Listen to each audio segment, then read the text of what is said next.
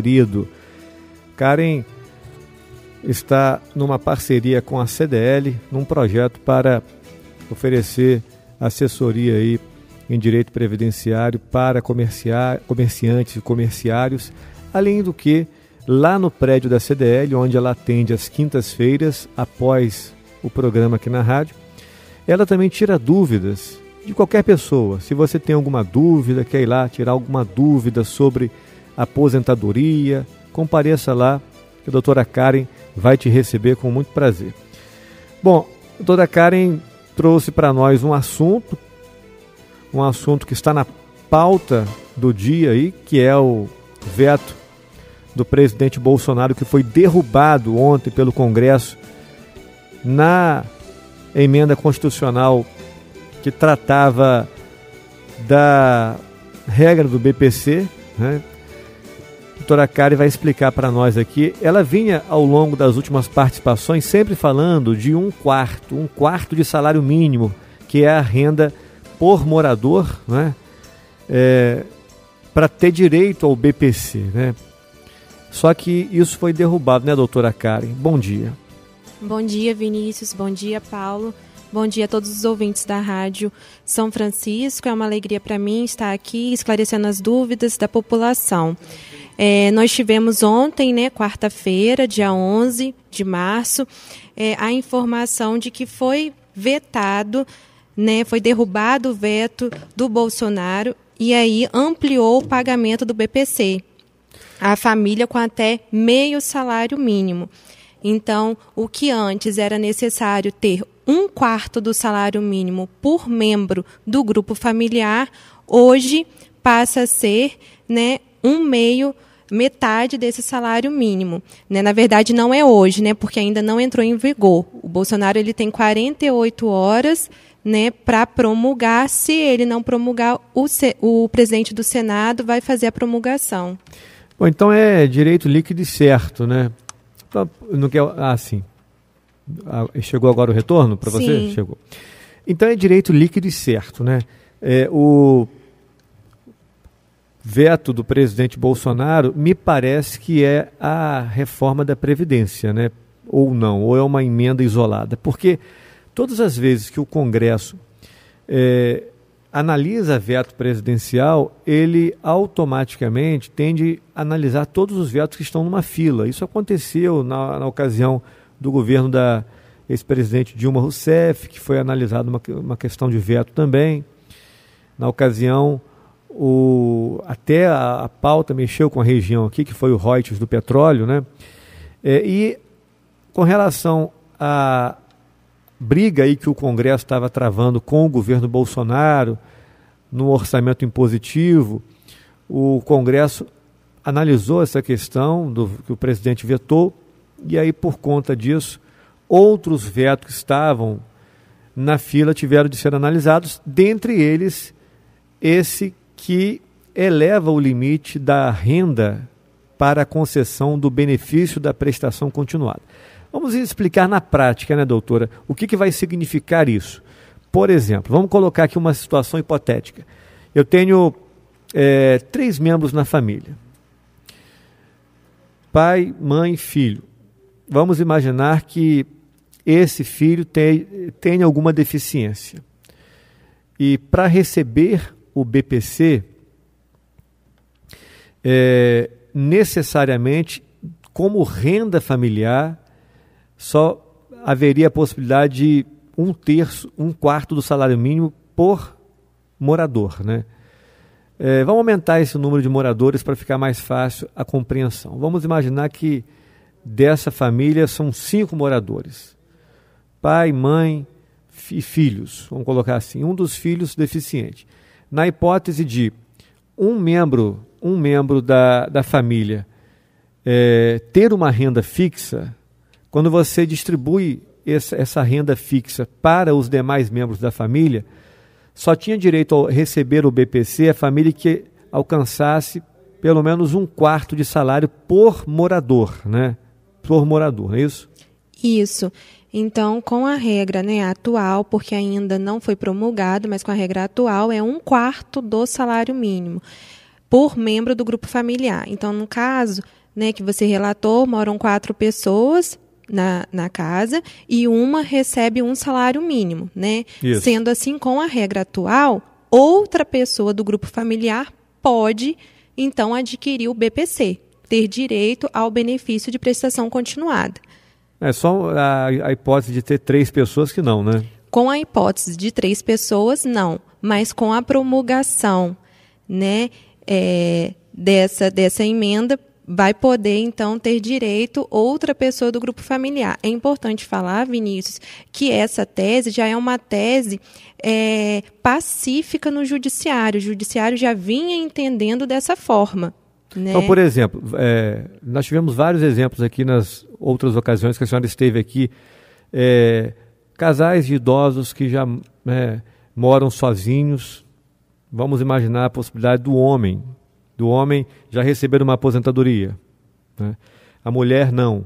Nesse caso, eu acho que enquadraria, né? Sim, nós temos muito, muitos casos nesse sentido, né? De uma pessoa, é, moram o casal e um do, do casal, um homem ou a mulher, já recebe o LOAS ou uma aposentadoria. E aí o outro agora, né, o companheiro, né, o cônjuge, vai poder também adquirir o BPC. Por conta dessa novidade aí, né? Bom, a gente está, é, em relação a isso, né, aguardando, portanto, o prazo de 48 horas. Se o presidente não promulgar, caberá ao presidente do Senado, Davi Alcolumbre, promulgar o, a, o, a derrubada do veto e passa a valer, então, com essa nova redação, a lei que rege o BPC. O secretário nacional do Tesouro, Mansueto Almeida, afirmou que o governo recorrerá ao Tribunal de Contas da União para que essa extensão do benefício só seja aplicada em 2021. A rejeição do veto terá impacto financeiro para o governo, uma vez que mais pessoas passarão a ter direito ao benefício. Segundo o Ministério da Economia, o efeito nas contas públicas será de 20 bilhões de reais ao ano e chegará a cerca de 23 bilhões de reais em 2029. Entre os senadores, o veto foi derrubado por 45 votos a 14. Entre os deputados, foram 302 votos a 137 pela derrubada. O BPC, no valor de um salário mínimo, R$ 1.045, é pago mensalmente. Para ter direito, idosos ou pessoas com deficiência têm de comprovar que não têm meios próprios de se sustentar e nem auxílio da família. Bom, é, o presidente da Câmara, Rodrigo Maia, disse ter conversado com líderes partidários para tentar manter o veto presidencial. Na avaliação do parlamentar, a derrubada do veto mais atrapalha do que ajuda e tem consequências orçamentárias para este e para os próximos anos. Então, o presidente da Câmara era contra a derrubada do veto. Bom, o, a questão é que o veto foi derrubado, né? E agora a expectativa é que a medida passe a valer, a não ser que tenha alguma interpelação na justiça para assegurar é, que inicie para valer em 2021, tendo em vista é, nós estarmos aí né, em pleno exercício do orçamento desse ano. Então, talvez o governo vai tentar estender essa medida para iniciar em 2021, mas a gente divulga aqui na rádio, tão logo é, o, haja aí uma definição a partir da promulgação.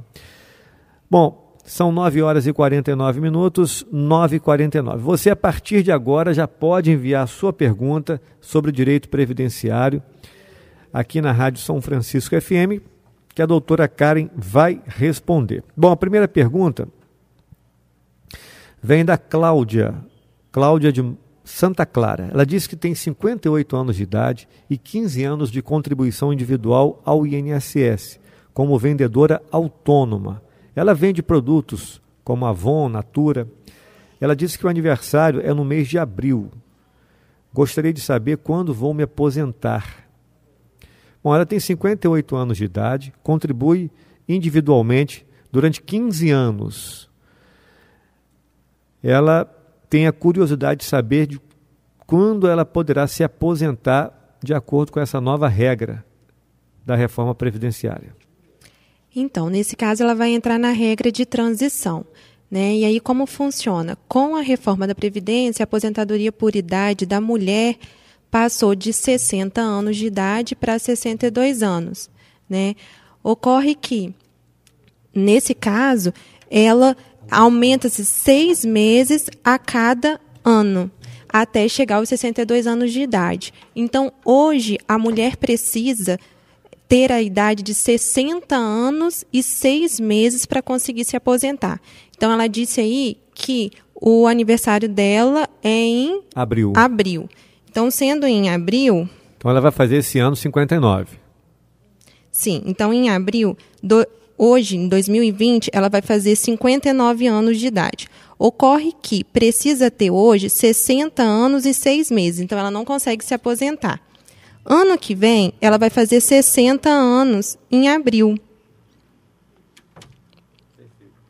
Em 2021, ela faz 60 anos. Ocorre que em 2021 ela vai precisar ter 61 anos. Por quê? Porque vai aumentar mais seis meses, né?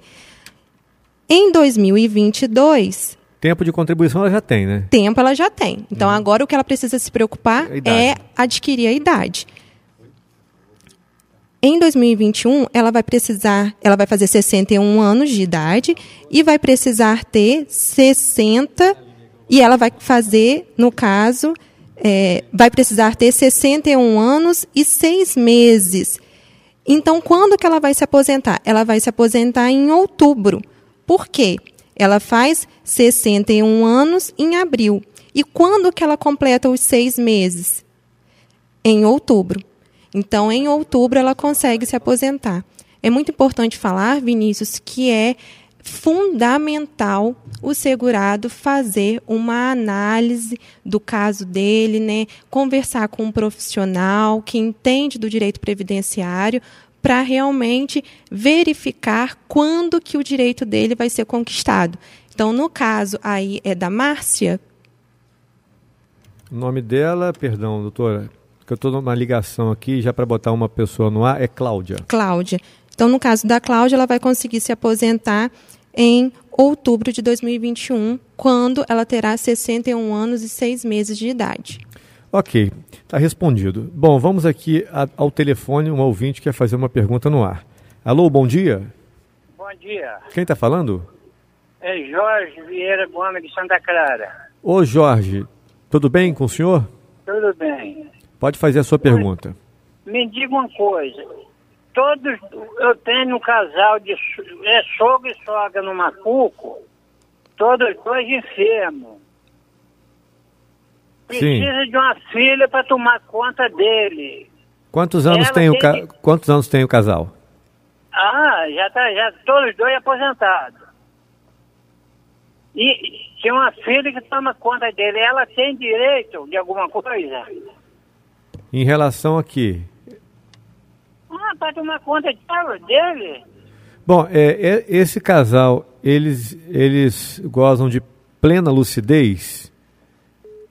Eles, eles estão bem é, da mente? Estão lúcidos? Tá ruim, vive na cama, casal, só. Entendi, mas, mas eles é, conseguem interagir, conseguem compreender o que a gente fala ou estão com algum problema de não, saúde? Não, consegue. Isso. Então, eles estão bem, né? É, de, de, da, da mente, então conversam. É, super bem. Entendi. Então, só quer, é, ele já recebe mensalmente uma aposentadoria cada um, né? É, recebe. Então, a pergunta do senhor, só para a gente entender, a senhora conseguiu entender o que ele o que ele está perguntando, doutora? Sim, consegui. É um caso muito comum, né? De a filha ter que, às vezes, parar de trabalhar para cuidar dos pais.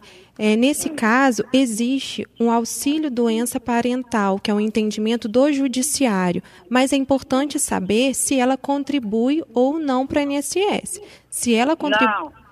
Então, nesse caso, ela realmente não vai ter direito. Ela precisa contribuir para o INSS para adquirir o direito ao auxílio doença parental. E qual o tempo de carência para o auxílio doença parental? 12 meses de contribuição. Então, a partir da contribuição, essa contribuição pode ser especial, é, de autônomo? Sim, pode, pode, ser como contribuinte individual, como facultativo. É especial não, individual. facultativo. Bom, então, é, a doutora Karen conseguiu compreender a dúvida do senhor. O senhor está satisfeito com a resposta? Quer tirar mais alguma é. dúvida? É, mas tem uma coisa, é pai e mãe, não é só pai, não. Verdade. Hum. Quer dizer, então ela, ela busca um benefício para lhe trazer mais tranquilidade para poder cuidar dos pais, é, já que ela não é, pode trabalhar, não é isso? É, que não pode trabalhar, é. Eu entendi. Agora, é, é ela só vai poder gozar de algum benefício do INSS a partir do momento que ela contribuir 12 meses, no mínimo. Pois não, doutora? Ah, e isso é importante falar, seu Jorge, que o que, que acontece? Se eles estão aposentados por invalidez, eles têm direito a um acréscimo de 25% do salário que eles ganham. Por que, que eles têm direito a esse acréscimo?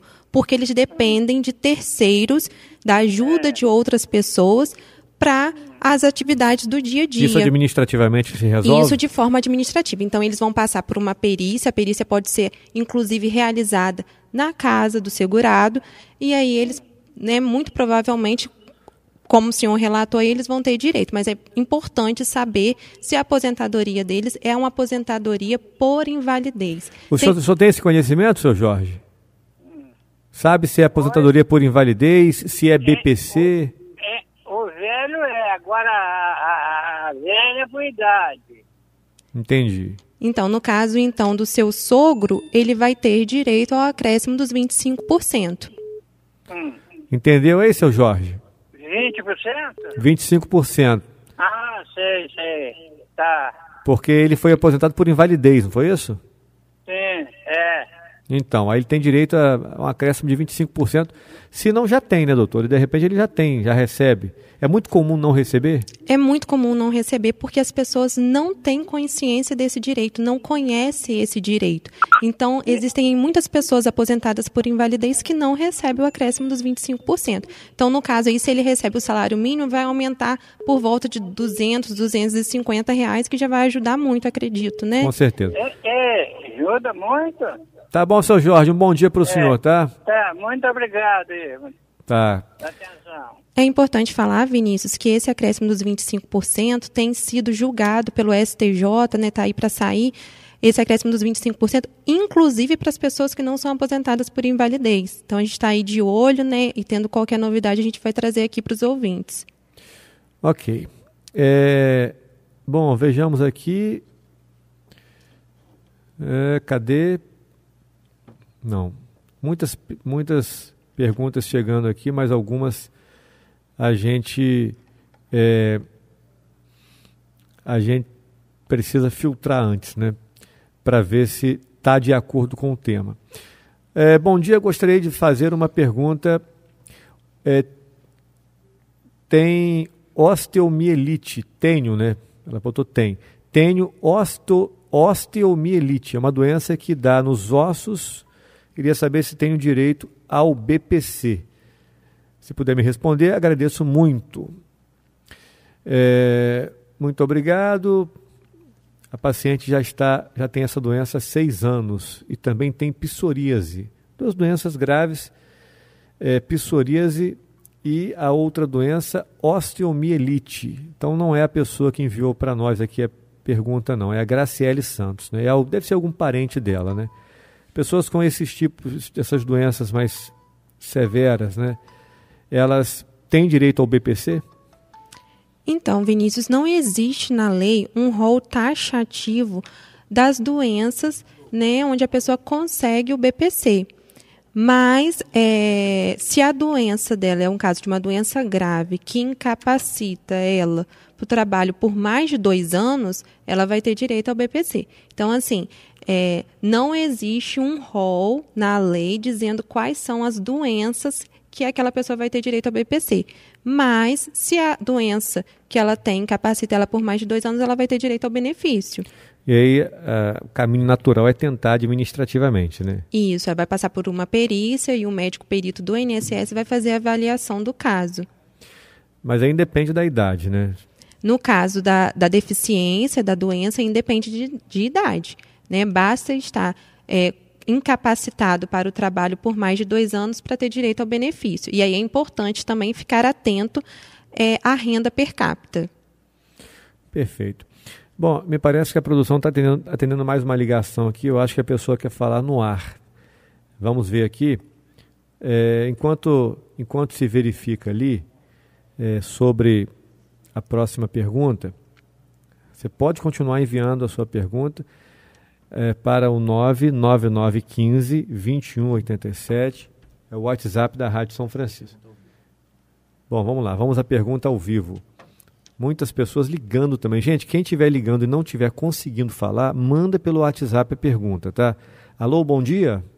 Bom dia. Quem está falando? É a Silvana do Piador. Tudo bem, Silvana? Tudo bem, graças a Deus. Qual a sua dúvida? É, eu queria fazer a pergunta se eu teria direito também nesse benefício. Quantos anos você tem? 37 anos. Quanto? 37. Você tem 37 anos. É, nesse assunto que a doutora Karen explicou aqui agora por último, né? você uhum. sofre de alguma doença que te incapacite para o trabalho? Muita coisa. Tem esporão de garré, túnel do cárpio, é uma dormência que dá na mão, pressão alta e tenho uma variz interna que tem época que, que dói muito. E eu tenho é, bico de papagaio na coluna, entendeu? Já fiz várias perícias, não consegui passar no INSS. Eles alegam que eu posso trabalhar, mas eu não posso trabalhar. Você já contribuiu por quanto tempo ao INSS? Já houve contribuição? Já. Eu venho contribuindo já há uns quatro anos já. Então você continua pagando? Continuo pagando. É, no seu caso não é o BPC, né, doutor? É, no caso da Sandra, é o direito ao auxílio-doença, né? E aí, se ela não está conseguindo de forma administrativa, ela pode tentar de forma judicial. É, você tem que procurar um advogado de sua confiança para tentar, na justiça, alcançar esse benefício, entendeu? O seu, o seu caso é um caso à parte, né? Não é BPC que nós. no joelho também que eu caí, tem quatro anos que eu caí em trabalho, fiquei com problema no joelho. É, o auxílio doença nesses últimos anos, né, doutora, tem sido cada vez mais difícil o acesso a ele, né? Sim, na via administrativa realmente está muito difícil. É, inclusive, vou relatar um caso aqui de um cliente que eu tive que perdeu, com 32 anos, perdeu a visão das duas vistas, decorrente é, da, da diabetes. Né, ele não cuidava e ele realmente veio a perder a visão. Ele trabalhava como churrasqueiro, estava atuando como churrasqueiro e ele não passou na perícia do INSS. Então, como uma pessoa né, cega das duas vistas que trabalhava como churrasqueiro tem como retornar à atividade que ele exercia. Não existe, né? E não conseguiu. E aí, de forma administrativa, não conseguiu, mas judicialmente ele conseguiu reconhecer. Inclusive, hoje ele está aposentado por invalidez. Então, assim, se você, ouvinte, não está conseguindo se aposentar né, é, de forma administrativa, conseguiu auxílio-doença de forma administrativa, procure um advogado da sua confiança né, uhum. para você tentar de forma judicial, tá bom? Uhum. E agora, gente, ontem apareci com um problema na cabeça, que a gente ainda não fica ainda, que é uma arritmia, ninguém. É, isso, já tem uns quatro anos que eu tenho esse problema. Me dá uma dor de cabeça muito forte, que eu quase que morro. Anteontem mesmo passei mal aberto. Então, é bom a senhora juntar né, os laudos médicos e eu realmente. procurar já o neuro para mim. Isso, e realmente procurar aí é, solicitar o pedido do auxílio doença na Justiça Federal. É qual o nome da senhora mesmo? Como? Silvana. Silvana. Tá bom, Silvana. Senhora bo... Zé Russo Pipoqueiro. Tá bom, Silvana. Bom dia para você, e tá? E outra coisa, outra pergunta. A minha sogra também tem problema de saúde. Só que o esposo dela já é aposentado por, pelo AVC, né, que deu. BP... Ela teria ah. direito também de alguma coisa? Ele se aposentou recebendo o BPC ou ele aposentadoria se... mesmo. Aposentadoria mesmo, né? É, porque ele deu AVC duas vezes. Foi aposentadoria por invalidez? É. Sim, eles moram, é, só moram os dois na, na casa? Moram os dois e moram meu cunhado, mas meu cunhado agora casou, e só tem eles dois na casa. Sim, ele recebe, no caso, é, um salário mínimo, é isso? Isso. Então, nesse caso, né, com a novidade que a gente trouxe aqui hoje para a rádio, ela vai ter direito sim ao BPC. Ela tem quantos anos? Ela tá com. Acho que ela tá com 57. Ah, aí, então, aí é o caso diferenciado, né? Por quê? Porque o BPC são para as pessoas idosas com mais de 65 anos de idade ou para uma pessoa que tem alguma deficiência, que Ela, de vez em quando, também ela dá, tipo, umas crises, ela fica assim em coisa. Eu já levei duas vezes, depois que tô morando aqui em São Francisco. Eu já levei ela duas vezes pro hospital, desmaiada. Some pra casa. Some pra casa. 58. Aí, ela tá aqui perto de mim, ela tem 58 anos. Silvana, olha, se você tiver mais alguma dúvida, depois a senhora dê uma passada lá na CDL, que a doutora Karen tira alguma outra dúvida sua, tá bom? Um bom Aqui dia para você, tá? É, bom, muitas ligações, participações, mensagens. Eu peço desculpas às pessoas porque nem dá para atender todos né, aqui no programa, né? A gente vai ter que criar aqui é, um, um grupo de WhatsApp, doutora, para ver se a gente é, recebe as mensagens, manda para esse grupo, armazena as, as perguntas para fazer também no programa seguinte. Bom, tem mais uma ligação aqui. Alô, bom dia. É quem está falando? É, Cristina de Imburi. Cristina de Imburi. Eu quis saber da doutora que eu sou pensionista. Eu queria saber. Cristina, tem como você aproximar mais a boca do microfone do telefone? se- se- Eu queria saber dela. Eu, eu sou pensionista. Eu queria saber que eu tenho direito à aposentadoria. A senhora é pensionista, quer saber se tem direito ao BPC? Na, na aposentadoria, é. A senhora já contribuiu alguma vez para o INSS? Não, não. Então é o BPC que ela está perguntando. Quantos anos que a senhora tem? É, 65. 65 anos, doutora. Isso. É, eu, Cristina, eu vou esclarecer aqui antes de tirar a sua dúvida, que é uma dúvida recorrente aí da população. O que, que acontece? O BPC, o benefício de prestação continuada, conhecido como LOAS, não é uma aposentadoria, é um benefício assistencial. Então, no caso da senhora, como a senhora nunca contribuiu para o INSS, a única alternativa seria o BPC. Eu preciso saber com quem a senhora mora, quantas pessoas residem na casa da senhora? É, eu- comigo mora um neto. Comigo. Um neto. E a pensão da senhora é de quanto? É o salário, só que eu gasto muito com remédio, entendeu? Muito, muito, muito remédio. Então, é, nesse caso, a senhora vai ter direito ao benefício. Tá? A partir da, da validade dessa, dessa lei, né, que a gente falou. Sim, não, na verdade, né, o judiciário já vem entendendo dessa forma. Então, é possível, se demorar, caso demore ainda a sair a promulgação, né? Acredito que não, que essa semana ainda ou na próxima já tenha resolvido, é possível sim a senhora solicitar, tanto de forma administrativa quanto de forma judicial. E aí é Tá bom. importante esclarecer para os outros ouvintes que quem recebe pensão por morte e contribui para o INSS tem direito a receber tanto a pensão por morte quanto a aposentadoria. E quem recebe pensão por morte tem direito ao BPC se estiver enquadrado no, no, no que a atual legislação define como regra para receber o BPC, né? Ou Isso. seja, a pensão não inviabiliza o BPC. Isso, isso mesmo, não inviabiliza. Então há a possibilidade de você receber a pensão por morte e se você tiver a idade, 65 anos de idade, ou tiver alguma deficiência, receber o benefício de prestação continuada. Na regra atual, ela não teria direito, mas administrativamente, né? Mas na nova regra que está para entrar em vigor, ela passaria a ter. Tá bom, Cristina? Tá bom, obrigado, bom dia. Bom dia. Bom dia. Vamos aqui a mais uma ligação. Eu vou fazer o seguinte, gente, vamos atender mais algumas ligações aqui e na sequência a gente parte para as mensagens de WhatsApp e aí eu vou ter que inevitavelmente desligar aqui as chamadas para é, na verdade, por uma questão justa, né, doutora?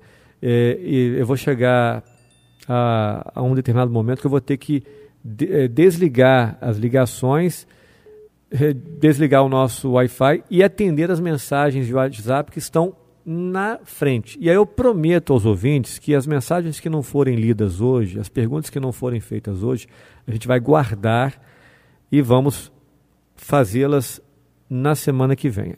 Alô, bom dia. Alô? Quem está falando? Ligação está muito baixa. Tem como você aproximar mais do microfone do celular? Jorge de Santa Clara. Pois não, Jorge, pode fazer a sua pergunta. Minha esposa tem 54 anos, ela é fornecedora de cana. Uhum. Ela tem problema de hernia de disco, está conseguindo mais trabalhar. Ela tem direito a alguma aposentadoria já? Ela. Bom, pode interagir com ele, doutora. Sim, ela contribui para o INSS ou ela não contribui? Não contribui, ela é fornecedora. Sim, então nesse caso é possível sim, tá? O rural é possível, a gente reconhece aí o vínculo, reconhece aí o tempo de, de serviço prestado como rural, e aí, mesmo que ela não tenha completado os, os 55 anos, que é a idade da mulher para aposentadoria, por idade do rural, é possível ela solicitar o auxílio doença. Inclusive, é uma dúvida, essa daí é uma questão também que as pessoas não conhecem, mas inclusive salário maternidade tem direito, né? Basta a gente reconhecer que ela exerce a atividade como rural. Muito obrigado. Nada. Pergunta, outra pergunta. Sim. Com 59. Mas trabalho normalmente, eu sou fornecedor também eu só posso dar entrada quando eu completar 60, né? Você trabalha, você tem a carteira assinada, é isso? Não, eu trabalho por conta própria. Por conta própria, mas você trabalha como rural, é isso? Então, o seu direito né, vai ser conquistado aos 60 anos de idade, porque o homem, na aposentadoria do rural, consegue aposentadoria aos 60 anos de idade. Muito obrigado. Nada. Bom, vamos aqui agora. A, vou, vou, atender mais uma ligação para partir para o, as mensagens de WhatsApp, tá? Vamos a mais uma ligação no 99915 2187. Alô, bom dia. Bom dia. Agora sim, agora, agora falou com, com pressão, né? É. É, porque as ligações estavam muito baixinhas. É, quem está falando? É Gessimeia de Santa Clara. Gessimeia? É. Gessimeia, eu... você quer fazer uma pergunta doutora Karen? Isso, isso. Pode fazer. Olha só, eu tenho um irmão que ele mora sozinho, tem 64 anos. Ele tem ele, ele tem quebradura de fêmur, é cheio de pratina. Ele tá com uma veia na cabeça entupida e tá com uma uma, uma hérnia no estômago. E ele não consegue se aposentar ele não tem benefício nenhum. Sim, é, ele, ele contribui para o INSS? Não. Nunca contribuiu, né? Não, filho. Então, aí ele vai ter direito ao benefício de prestação continuada, que é o LOAS, né? Sim. A senhora, como relatou aí para mim, ele tem várias doenças que incapacita ele para o trabalho. É. Então, ele tem direito a solicitar no INSS o LOAS. Mas ele já fez seis perícias e não passou.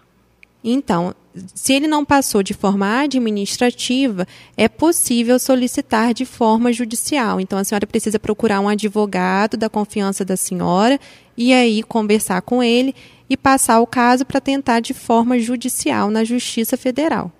É, é porque ele não, não tem ganho de nada, ele mora sozinho. Então, nesse caso, né, como a senhora está aí relatando para mim, é muito provável, muito provavelmente ele vai ter o direito, mas aí é preciso agora que ele solicite é, de forma judicial, no judiciário. Sim. Agora, ou então esperar completar 65 anos. Eu sou anos, irmã né? dele, mas eu moro de, de, distante dele. Então, Vinícius, esse caso aí, né, se for comprovado de forma judicial que ele tem direito desde o dia que ele fez a perícia no INSS, ele vai receber os atrasados. Ah, então, para ele, é mais vantajoso solicitar o LOAS de forma judicial do que esperar completar os 65 anos de idade. Perfeito, porque já tem já as perícias registradas no Sim, sistema. Sim, né? é por quê? Porque a data do início do benefício vai ser quando ele solicitou lá no INSS. E há algum período de carência não é o termo, mas é, prazo para entrar contra o INSS, é, quando que expira esse prazo? Então, isso vai depender muito do juiz que está fazendo a análise do caso. Então, assim, geralmente a gente solicita com 12 meses, tem gente até que aparece com 24 meses, mas aí vai depender muito do entendimento daquele juiz, do juiz que está fazendo a análise do caso. Perfeito.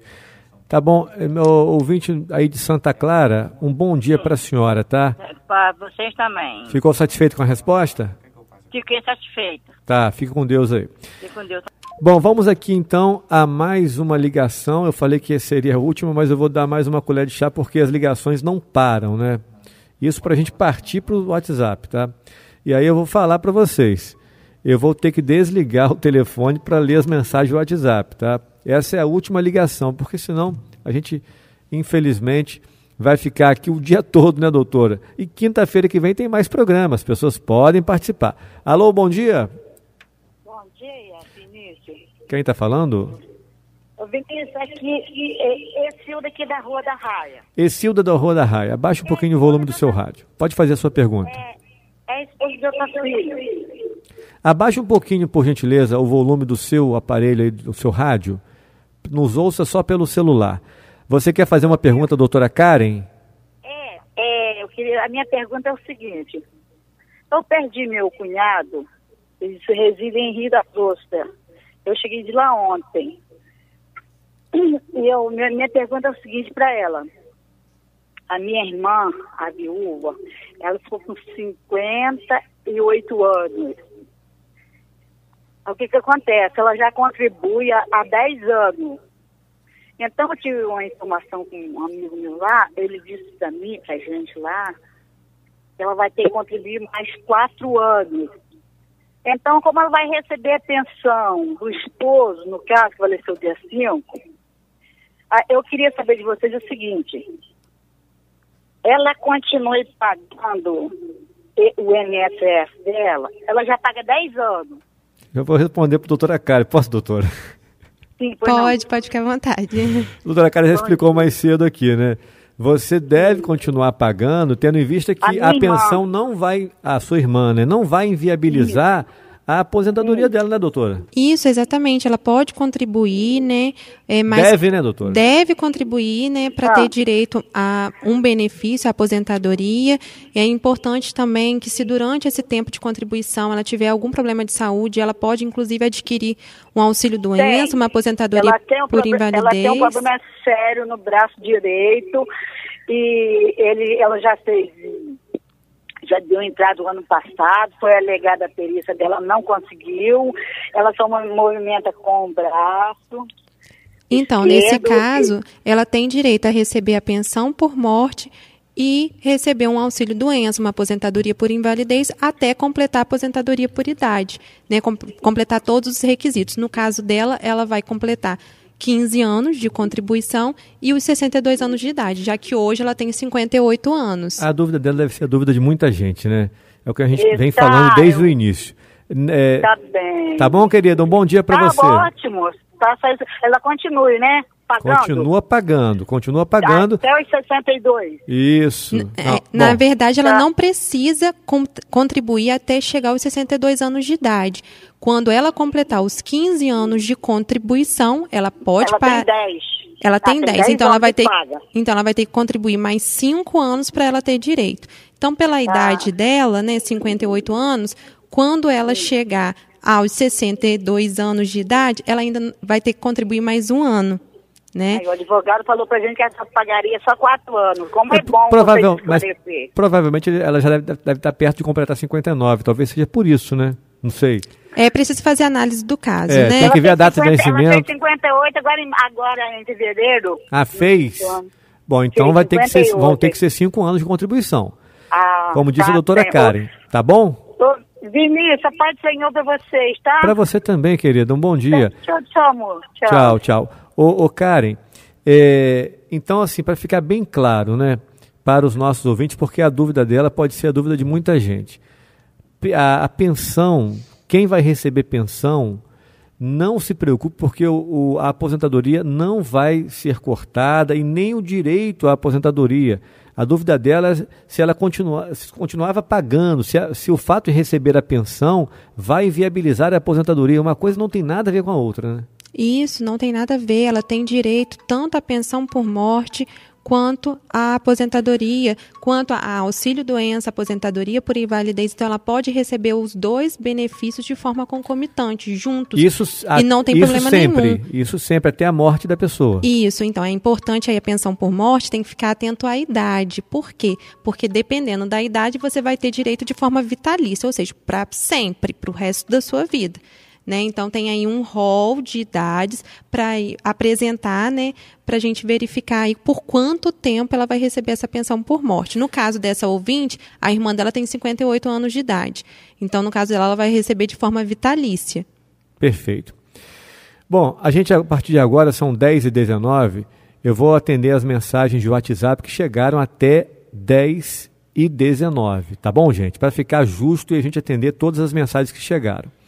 Vamos então partindo para o WhatsApp, começando com duas mensagens é, que chegaram aqui de uma ouvinte que pediu para não ser, ser identificada. Mas a gente faz a pergunta no ar porque eu sempre digo: a pergunta de uma ouvinte pode ser de outra pessoa também, a dúvida, né? É, minha amiga recebe pensão por morte do marido há mais de 12 anos. Hoje ela tem 64 anos de idade.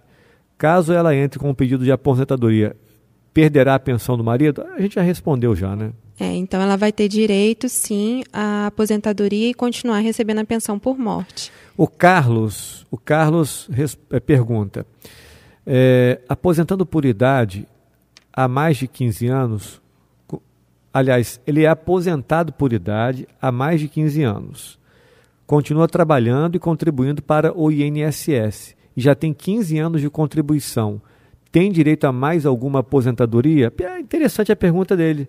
Né? Seria assim: é, ele já se aposentou por idade, mas voltou para o mercado de trabalho e, nesse período aí aposentado, contribuiu mais 15 anos. Né? Como fica a situação dele? É, nesse caso, ele não vai ter direito a um novo benefício. Tá? Então, no INSS, você só tem direito a um benefício, e vai ser aquele benefício conquistado. Então, se ele, ele já se aposentou por idade, ele vai, é, não vai poder se aposentar, ter duas aposentadorias no INSS. Inclusive, Vinícius, foi ventilado. Mas eu aí... acho que a gente não entendeu alguma coisa aqui, né? A, a, ah, sim. É. Talvez a pergunta dele seja em, em relação à revisão. Né? Ele vai ter direito a alguma revisão da aposentadoria? Então, é possível sim fazer uma revisão do benefício dele para ver quanto que ele ganha, quanto de fato ele deveria, poderia poderia ganhar, né? então a gente vai ter que fazer análise das contribuições realizadas. Mas, Vinícius, falando até sobre essa questão aí, se ele teria direito, ele já contribuiu por mais 15 anos depois que ele se aposentou por idade. Essa tese foi ventilada no STJ e foi para o STF sobre a desaposentação, onde seria possível você pedir para retirar aquela aposentadoria que você tinha, então você não seria mais aposentado por idade, e pedir uma nova aposentadoria que poderia ser mais benéfica para aquele segurado.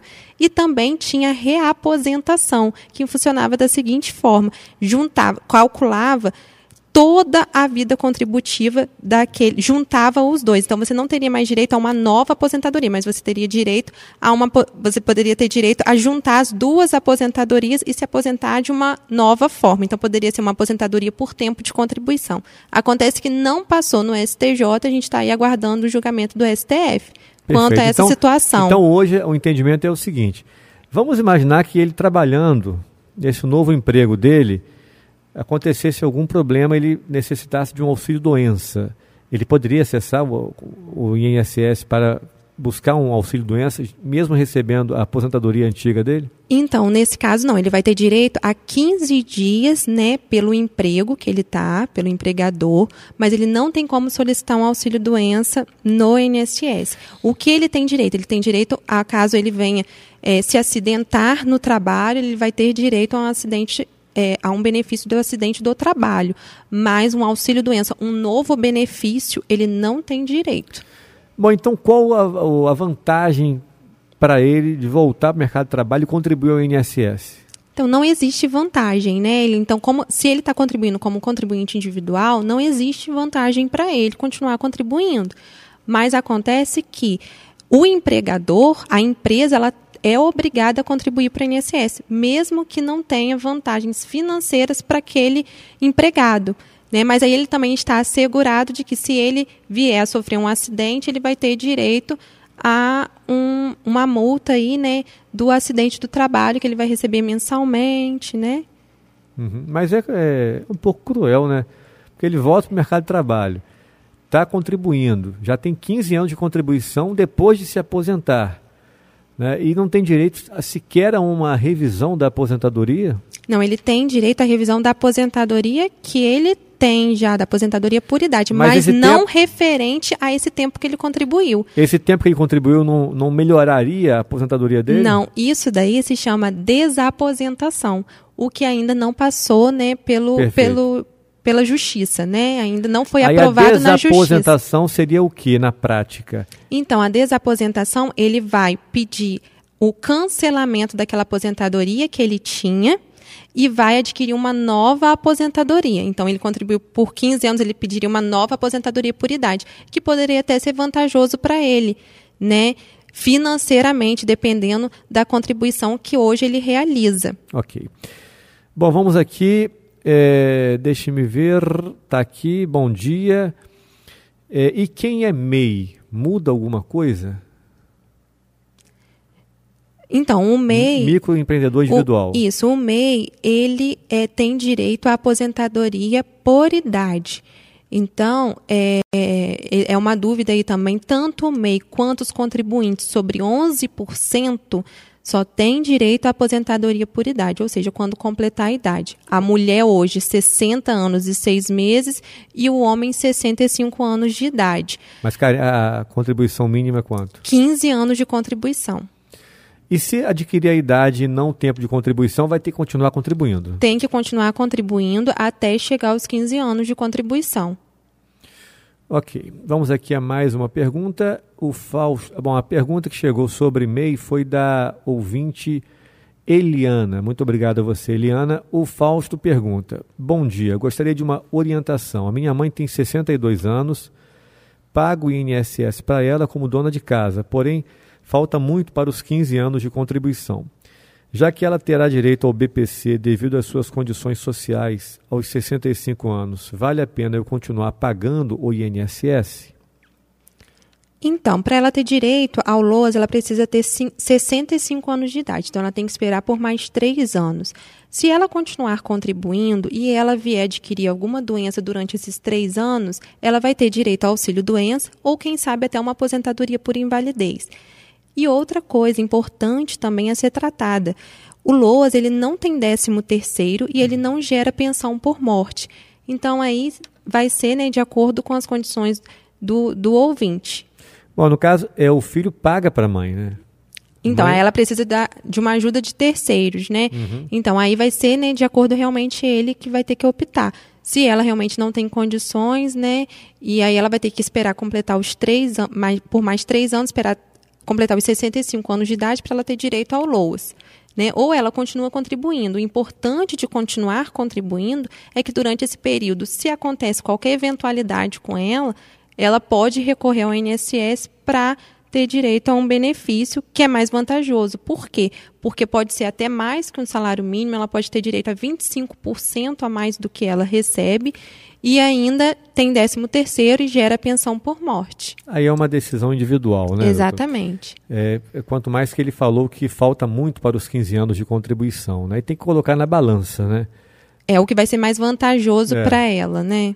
Perfeito. Mais uma vez, é, optando por esperar a aposentadoria, aí se a pessoa mora sozinha não vai poder ter as duas rendas mais, né? É, nesse caso, ela não vai poder ter a aposentadoria e mais é, o me mesmo que more, mesmo que more com outras pessoas, né? Porque aí vai ser em nome dela o benefício, né? É, nesse caso, sendo no nome dela, depend, de, vai depender do grupo familiar. Se, se ela provar que o grupo familiar é, é, que ela tem, por exemplo, hoje, né, moram mais três pessoas com ela e ela recebe um benefício de um salário mínimo, ela pode ser, dependendo do caso, pode ser que ela tenha direito, sim, de forma judicial ou até administrativa, porque vai depender da renda da família. Porque é interessante esse caso, né, doutora? Porque aí é um filho que paga para a mãe, a mãe não tem condições de pagar. Inclusive, ele falou que ela contribui como dona de, dona de casa, então ela provavelmente contribui como facultativo. Sendo como facultativo, não inviabiliza o pedido do BPC Por quê? Porque o facultativo são aquelas pessoas que não exercem nenhuma atividade e que recebem uma ajuda de terceiros para contribuir para o INSS, que é o caso dela. Né? Então, não inviabiliza o pedido do LOAS, mesmo ela estando contribuindo para o INSS hoje. Então, deve continuar contribuindo e quando completar 65 anos, vai dar entrada no LOAS. Isso, ela pode continuar contribuindo. Como, como do, é, contribui, contribuição como dona de casa. Como facultativo, facultativo. né? Que é, o don, que é a pessoa que não realiza nenhum tipo de atividade, ela tem direito a solicitar, não inviabiliza. Porque o contribuinte individual inviabiliza. Não pode solicitar. Por quê? Porque o INSS entende assim: olha, ele está trabalhando, ele tem condições financeiras de se manter, se ele está trabalhando. Mas o facultativo, ele não está trabalhando. Então, como que ele se mantém? Então, dessa forma aí, é possível sim ele continuar contribuindo para a mãe como facultativo e, ao completar os 65 anos, solicitar o BPC. Tá aí, tá bem respondido a pergunta do Fausto. Vamos aqui a mais uma pergunta. Bom dia, meu amigo. Bom dia, meu amigo. É, minha avó tem 84 anos e recebe, recebe a pensão do meu avô. Será que ela tem direito de dar entrada na aposentadoria dela? É o Rodrigo que pergunta. Provavelmente ele está se referindo ao BPC, né, doutora? Porque ela diz que, ele diz que a avó tem 84 anos de idade. Provavelmente não deve ser em relação à, à aposentadoria, deve ser em relação ao BPC. Então, no caso, ela já recebe pensão do marido, tem 84 anos. Nessa condição, ela tem direito de requerer o BPC? Então, é importante a gente ver, né, é, com quantas pessoas ela reside, quem mora com ela, né? Sendo é, hoje mais de duas pessoas, duas ou mais, né, ela tem direito a, a, solicitar o benefício de prestação continuada. Mas se ela morar sozinha, não. Se ela mora sozinha, ela não vai ter direito. É, as pessoas têm de entender o seguinte: o que nós dissemos mais cedo é, em relação à aposentadoria. A pensão que a pessoa recebe não inviabiliza dar entrada numa aposentadoria caso ela contribua ao INSS. Perfeito, doutora? Perfeito. Nesse caso aqui, provavelmente o que ele chama de aposentadoria deve ser o LOAS. O LOAS, então. Ela pode, recebendo a pensão por morte, ela pode solicitar um LOAS. Acontece que a gente tem que ficar atento a quantas pessoas reside com ela, né? Qual é a renda per capita daquela família. Então, dependendo da renda, ela vai ter direito a, a, ao benefício também, mesmo recebendo a pensão. Em que situação ela teria esse direito, por exemplo? com a uma... regra atual de um quarto do salário mínimo, ela precisa morar com mais três pessoas. Então, moram quatro pessoas na casa e uma recebe um salário mínimo. Com a nova regra que vai aí haver a promulgação, precisa morar duas pessoas. Então, ela e mais uma pessoa. Aí ela ter, ter, teria direito. Aí ela vai ter direito. Perfeito. Então tá aí, né? Então tem direito sim ao LOAS, dependendo do, da quantidade de membros daquela família, tá? Então, só para explicar em relação a isso, tem direito também. Então, de, o, a pensão por morte também não inviabiliza o pedido do LOAS. Né? Isso, não inviabiliza. Não inviabiliza. A possibilidade é, de solicitar. É, perfeitamente. Está tá entendido assim. Então, não, não inviabiliza uma aposentadoria, nem tampouco dar entrada no BPC, mas desde que o BPC se enquadre, se enquadre nas regras estipuladas pelo governo.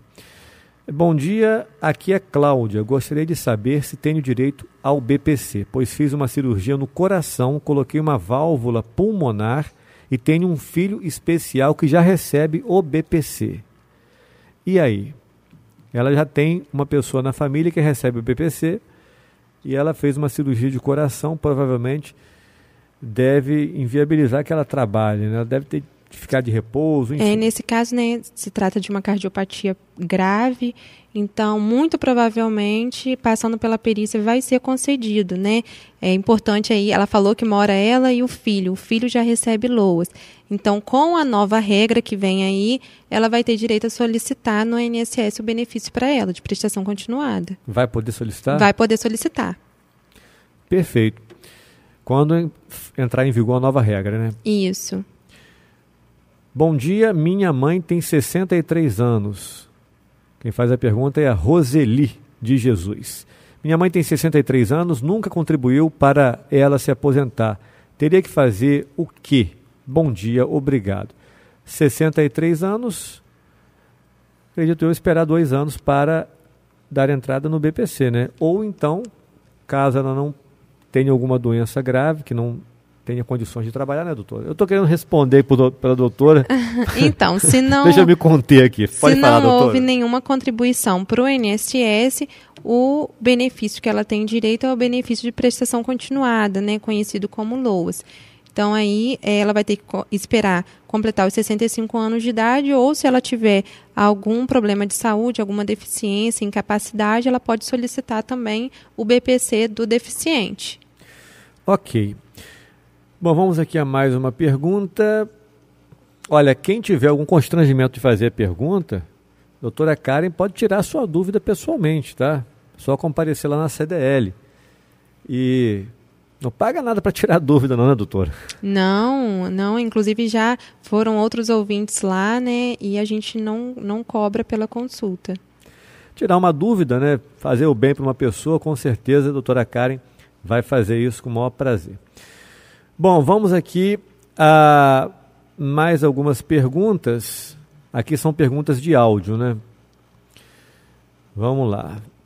É, eu vou fazer o seguinte: eu vou fazer a pergunta à senhora e vou ouvir os áudios aqui que estão chegando para ver se tem ligação com o tema do programa. É, a pergunta que chega aqui é da Leila. Leila pergunta: Eu tive um acidente, não posso trabalhar tenho um problema na coluna. Vivo a poder de remédios. Tenho hérnia de disco, bico de papagaio, o joelho saiu do lugar, já tive AVC, ela disse. Já fez três perícias e não passou. Além de tudo, ela disse que tem crises epiléticas. Não aguento trabalhar. Já faz três anos que estou nessa. Não tenho renda nenhuma e estou passando necessidade. E tenho um problema de coração. Gasto muito com remédio. Que situação vive a Leila, hein, doutora? É uma situação bem complicada e bem assim comum na nossa sociedade, né? A crise que a gente tem vivido aí no nosso país com relação a emprego e no caso dela, né, já uma pessoa deficiente com problemas de saúde, ela tem é, direito sim a solicitar esse benefício, apesar de ter tido indeferimento no INSS, ela pode solicitar esse benefício de forma judicial. Então, ela aí pode ir à Justiça Federal, né, procurar um advogado da confiança dela e solicitar esse benefício de forma judicial. Ok. Bom, vamos aqui ao áudio enviado para a gente pelo 20 29092. O perfil dele aqui é esse, né? Vamos ver se no áudio ele fala o nome dele. Vamos ouvir. Bom dia. É, eu descobri que eu tenho labirintite. Eu estava trabalhando em cima de um telhado e caí de 4 metros de altura. Aí eu fui descobrir que eu tenho labirintite. Aí o médico proibiu é, de eu trabalhar em andame, que eu sou pedreiro. E ela ataca a qualquer momento e dá aquela tonteira bem forte, tem que é, ou sentar ou ficar encostado em alguma coisa. E eu pago plano já há 10 anos do INSS. Eu gostaria de saber se eu tenho direito sobre encostar por causa da labirintite. Obrigado, então, bom dia. Bom no... dia. Santa Clara. Ele falou o nome no final aqui, acabei abaixando aqui o, o áudio. Vamos só ouvir aqui o finalzinho dele aqui para ver, para ver o, o nome sobre dele. encostar por causa da labirintite. Obrigado, bom dia. Adilson Santos de Santa Clara. Valeu, Adilson. Obrigado pela sua pergunta, doutora. Adilson, há possibilidade sim de você conseguir o benefício né, do auxílio doença ou aposentadoria por invalidez, já que você contribui para o INSS. É importante ver o período que você contribui, porque nós temos a carência né, de 12 meses de contribuição para solicitar o auxílio doença ou aposentadoria por invalidez. É importante falar que o que é analisado no momento da perícia é se aquela doença, aquela enfermidade que você tem impossibilita você de trabalhar. No seu caso, você é pedreiro e tem labirintite. Então, assim, é lógico, é obviamente você é, não tem condições de trabalhar com a sua enfermidade. Então, há sim possibilidade de você solicitar esse benefício no INSS, o benefício de auxílio doença ou aposentadoria por invalidez. Olha, se você tem alguma pergunta, pode enviar pelo WhatsApp, que a gente vai guardar essa pergunta e fazer na próxima quinta-feira, tá? Porque nós estamos fazendo ainda perguntas que chegaram até as 10 horas e 19 minutos. Para você ver a quantidade de perguntas que chegam todos os dias, toda vez que a doutora Karen está aqui. Né? Vamos aqui a mais um áudio. Doutor, eu queria saber que eu tenho 54 anos e eu tenho, eu tenho 10 anos de INSS pago, 10 anos. Eu queria saber que eu consigo me aposentar. Eu tenho problema de saúde, eu tenho hernia de disco, eu tenho, eu tenho os dois membros do braço gasto, dos ombros gasto. Eu queria saber que eu consigo me aposentar. Aí continuo pagando ainda. Eu tenho 54 anos e tenho esporão, doutora, tem esporão e tenho os, os exames tudo em casa aqui guardado, entendeu? Todos os exames eu tenho guardado. Aí eu queria saber se eu, se eu consigo. Bom dia, doutora. Doutora, eu queria saber, eu tenho uma irmã que ela tem 64 anos. Bom, aí já é outra pergunta, eu vou deixar para fazer outra pergunta depois. É, a ouvinte que enviou para nós essa mensagem foi a Marinês Vieira. Deu para pegar aí o caso dela, doutor? Sim. É, bom dia, Marinês. No seu caso, é, você já contribui para a INSS, né? Então, e você apresentou que você tem vários problemas de saúde, relatou vários problemas de saúde. Então, você pode solicitar o auxílio doença ou a aposentadoria por invalidez. No momento da perícia, o perito ele vai fazer análise, o que é mais viável. Então, se ele te der mais de dois anos e considerar que você está inapta para o trabalho, ele vai te conceder uma aposentadoria por invalidez. Lembrando que, se você não conseguir de forma administrativa no INSS, é possível solicitar de forma judicial. Né? Os peritos do INSS eles têm sido muito severos, assim, é, em certos casos até injustos nas, nas decisões, nos laudos médicos né, é, fornecidos, mas é possível a gente é, solicitar esse benefício de forma judicial. Doutora, é sempre bom lembrar que quando a gente fala administrativamente, é no INSS. Judicialmente, é procurar na justiça para reparar uma injustiça que o INSS cometeu com o segurado. Né? Com relação a esse caso dela aqui, deixa eu criar uma situação hipotética aqui, não sei se é o caso dela, mas pode ajudar outras pessoas com dúvidas. E se ela tivesse há algum tempo sem contribuir? Se fosse eh, período de 10 anos de uma contribuição passada, ela ainda assim poderia entrar com o benefício, pedido do, do auxílio doença ou aposentadoria por invalidez? Então, a gente vai ter que ficar atento aí a quantos meses ela ficou sem contribuir. Se foi de 12 a 36 meses, é possível a gente solicitar o benefício ainda assim. Por quê? Porque nesse caso ela vai estar no período de graça. Mas é importante ver se ela é contribuinte individual ou se ela tem a carteira assinada, se ela é empregada, para a gente saber quanto tempo de fato ela vai ter de período de graça. Ok. Ela fez uma outra pergunta aqui em relação a uma parenta dela lá. Vamos, vamos Doutora, ouvir. eu queria saber, eu tenho uma irmã que ela tem 64 anos. Ela tem um filho deficiente, ele está com 40 anos. Ele recebe o benefício, né? Ele é aposentado. Eu queria saber que ela consegue também agora, que eu estou vendo a senhora falar dessa lei agora, eu queria saber que ela consegue receber também, que um salário para ela está sendo pouco entendeu? Que ela gasta com remédio com ele, é exame. Tá bom? Só podia me responder, tá? Bom dia, obrigado. E aí, doutora? Bom dia. Então, a possibilidade, sim, ela completando os 65 anos de idade, hoje ela está né, com 64 anos. Então, ao completar os 65 anos de idade, há possibilidade, sim, dela solicitar o benefício. É importante falar que se ela não conseguir né, no INSS, porque a promulgação ainda vai acontecer, né, dessa novidade que a gente trouxe hoje aqui na rádio, é, ela pode solicitar de forma judicial também. A Mari está perguntando o seguinte: Oi, bom dia. Minha tia tem 65 anos e não paga o INSS. Eu consigo dar entrada para ela se aposentar é a Maria, na verdade, Maria.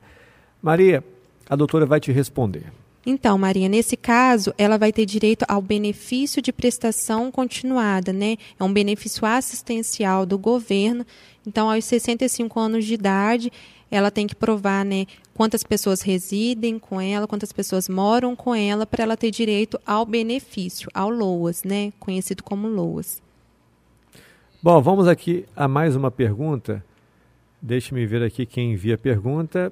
Não tem o um nome no perfil, não final do telefone 2104. Vamos ouvir aqui a pergunta que chegou às 10h15 da manhã. É, a ligação caiu, aí agora eu vou pelo WhatsApp.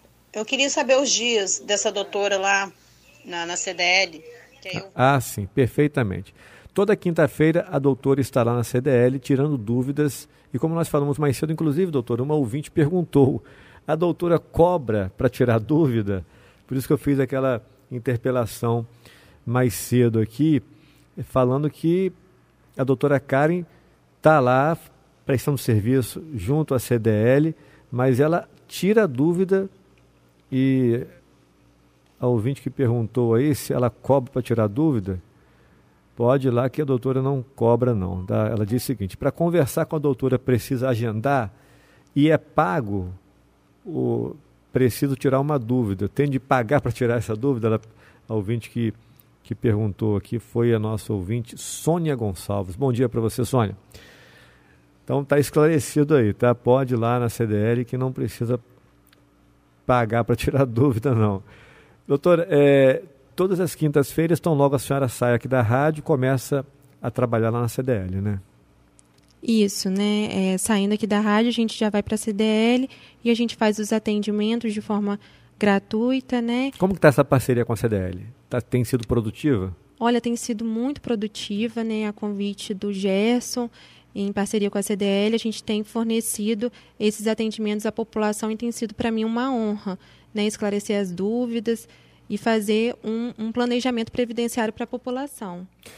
Muito bom. Vamos aqui a mais uma ligação deixe-me ver aqui, ligação não, mensagem, né? Mensagem é, é, um áudio. Vou colocar esse áudio aqui agora no ar. Quem manda para a gente é a Eluzinete. Será que a Eluzinete está pedindo música ou quer tirar alguma dúvida sobre direito previdenciário? Ah, não, é dúvida, né, Eluzinete? Então vamos botar você no ar aqui, vamos lá. Áudio da Eluzinete lá de Bom Jardim. Oi, doutora Karen. Oi, Júlia. É, eu tenho 54 anos e já fiz perícia umas três vezes, não passei. Eu não tô, eu não tenho condição mais de trabalhar. Eu tenho uma lesão na hernia de disco e tem bico de papagaio. E já estou até com uma perna curta, mas eu não consegui. Aí coloquei no advogado, porque fiz perícia três vezes e não passei. Eu preciso. Eu sou Eluse Neto de Bom Jardim. E eu preciso muito, porque eu compro remédio. Tem problema de nervo, tem pressão alta e eu pago já um ano. Bom, tá aí. A pergunta da Eluzinete é mais assim: ela está relatando que o sofrimento dela, três perícias não ter passado, além do que ela já acessou a via judicial, né? Doutora, para as pessoas que já acessaram a via judicial, já entraram na justiça, o que elas têm de fazer para tentar novamente judicialmente reverter o quadro? Então, ela precisa fazer uma nova perícia no INSS né? Então, juntar novos laudos, fazer um laudo, pedir ao médico um laudo bem elaborado do caso. Então, no laudo tem que constar né, algumas informações que são importantíssimas para é, concessão do benefício. E aí, ela tentando de forma administrativa novamente e tendo indeferimento, ela pode tentar de novo na Justiça Federal, sem problema Mas nenhum. Mas para recorrer à Justiça novamente, quer dizer, é, não recorrer sobre aquele processo que foi indeferido, né? Que provavelmente ela não conseguiu via judicialmente, né?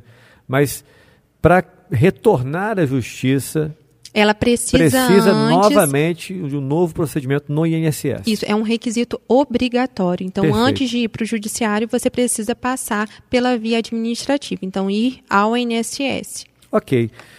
Bom, vamos aqui a mais uma pergunta. É a Edna que faz uma pergunta via áudio também. Vamos ouvir. Bom dia, Vinícius. Bom dia. Eu queria saber da doutora se eu sou pensionista, tenho 60 anos, eu contribuo com o INSS e também sou fornecedora há mais de 15 anos e contribuo com o INSS faz um tempão, entendeu? Mas eu queria saber se eu tenho direito de receber pelo INSS e pela, pelo fornecimento, de cana. Eu queria saber da doutora Kari, tá bom? Bom dia. Bom dia, Edna. Então, nesse caso aí, ela relatou que ela fornece cana, mas que ela também contribui como contribuinte individual.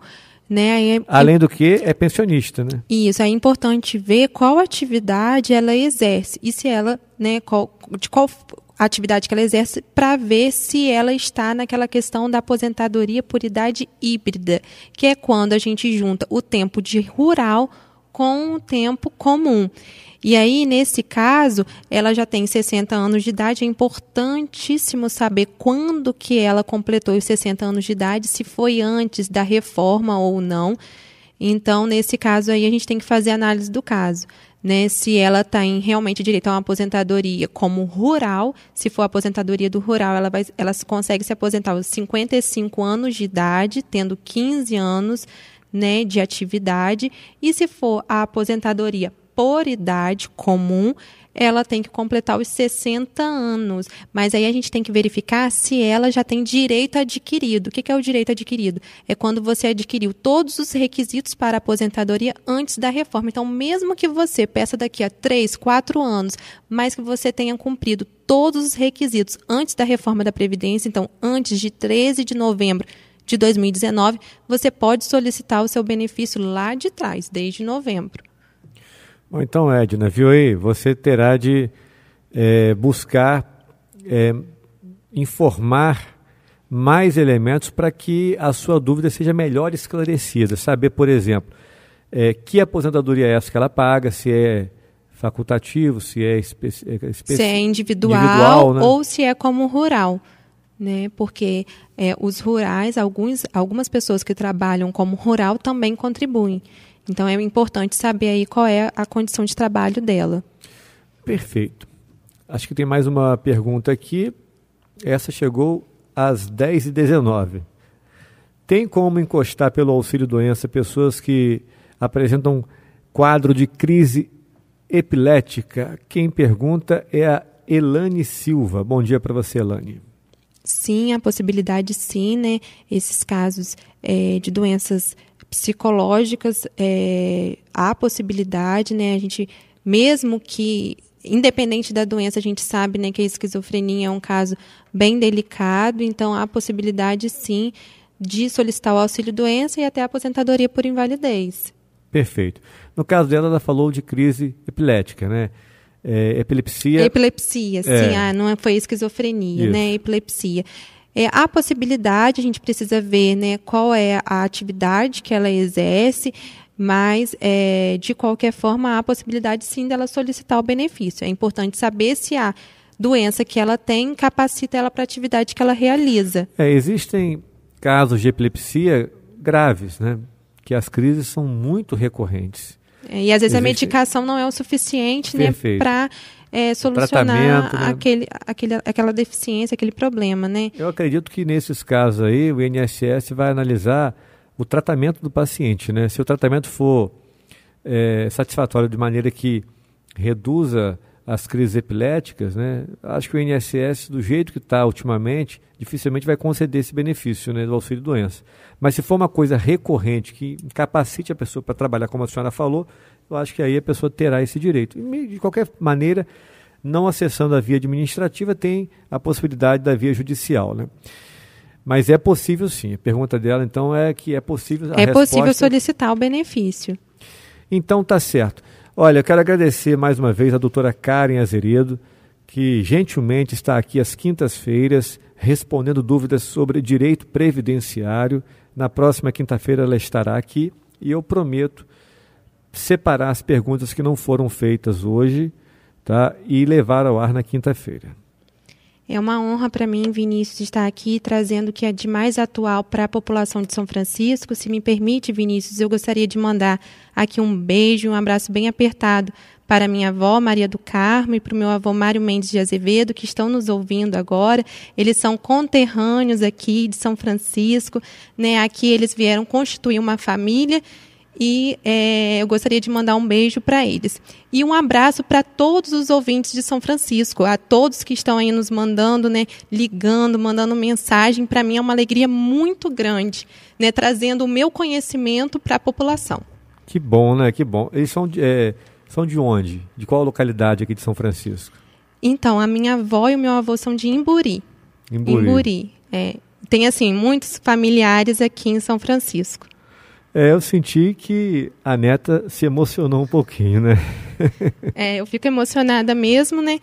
E tenho muitos parentes aqui na região e para mim é uma alegria, né, estar aqui. Qual o nome dos avós? Maria do Carmo, né? As pessoas a conhecem como Carmen e Mário Mendes de Azevedo.